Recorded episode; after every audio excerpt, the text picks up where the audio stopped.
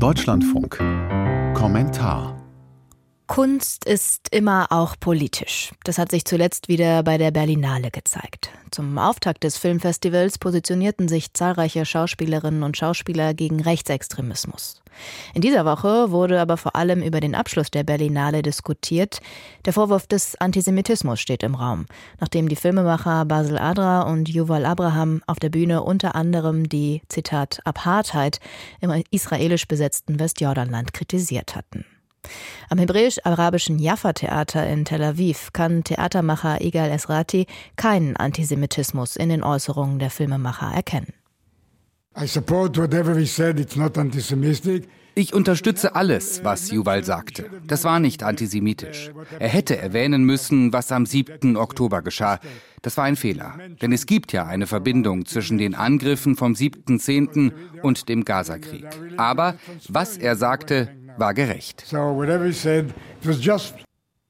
Unser Kommentator, der freie Autor Hanno Hauenstein, meint, bei dem vermeintlichen Antisemitismus-Skandal auf der Berlinale müsse man genau hinsehen, statt vorschnelle Urteile zu fällen. Gegen Preisträgerinnen der Berlinale sind schwere Vorwürfe laut geworden. Von Antisemitismus ist die Rede. Was ist passiert? Preisträgerinnen haben auf der Bühne Dinge gesagt, die im Land der deutschen Staatsräson auf Empörung stoßen. Allen voran Basil Adra und Yuval Abraham, die Macher und Protagonisten des Dokumentarfilms No Other Land, der von der Zwangsumsiedlung palästinensischer Communities im Westjordanland handelt. Der Film zeigt eindrücklich, wie Adra und Abraham ihre Stimmen nutzen, um Widerstand zu leisten gegen die Diskriminierung und Enteignung von Palästinensern. Diese Realität lässt sich prägnant mit einem Begriff beschreiben, den man in Deutschland allerdings ungern hört und teils sogar für antisemitisch hält: Apartheid.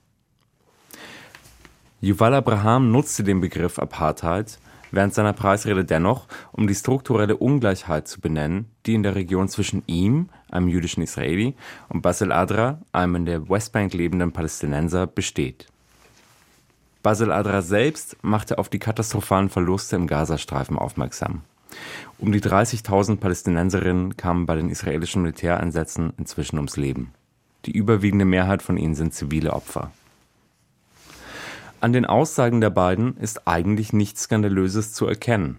Ihre Beschreibungen und Forderungen stimmen mit den Einschätzungen aller ernstzunehmenden Menschenrechtsorganisationen überein, die zu Israel-Palästina arbeiten. Andere Filmschaffende forderten einen Waffenstillstand. Ben Russell trat mit Palästinensertuch auf die Bühne und sprach von einem Genozid. Die Frage, ob Israels Kriegshandlungen in Gaza dem entsprechen, wird kontrovers diskutiert, zuletzt vor dem Internationalen Gerichtshof. Die Verwendung des Begriffs muss man nicht richtig finden. Ihn jedoch als antisemitisch zu bezeichnen, noch dazu im Rahmen eines zutiefst politischen Filmfestivals, erscheint doch etwas weltfremd. Ein anderer Vorwurf lautete, dass die israelischen Opfer des Hamas-Massakers vom 7. Oktober auf der Berlinale Bühne nicht erwähnt wurden. Ja, es wäre richtig, auch die Opfer vom 7. Oktober zu erwähnen und im Kontext des Gaza-Krieges allen Opfern zu gedenken, sowohl denen in Gaza als auch denen in Israel.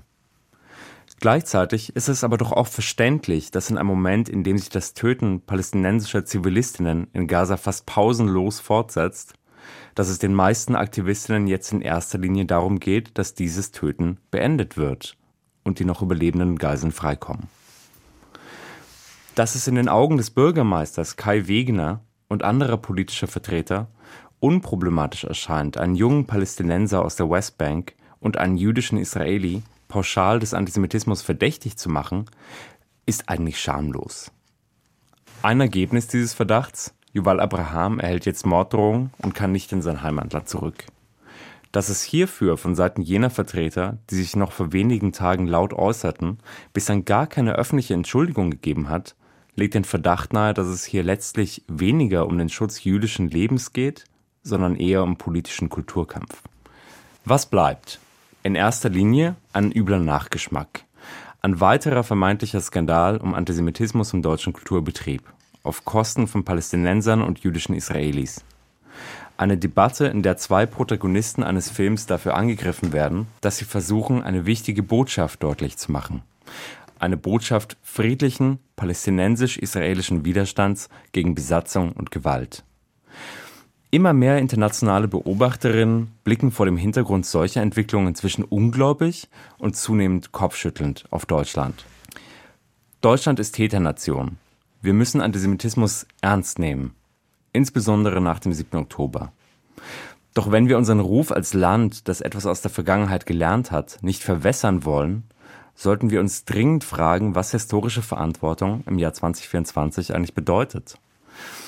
Die bedingungslose Unterstützung einer in weiten Teilen rechtsextremen Regierung, das Abnicken des Kriegs in Gaza, einer militärischen Besatzung und struktureller Diskriminierung, könnte es nicht auch bedeuten, kritische Stimmen wie die von Basel Adra und Yuval Abraham ernst zu nehmen, anstatt sie zu diskreditieren und Rechten auszuliefern?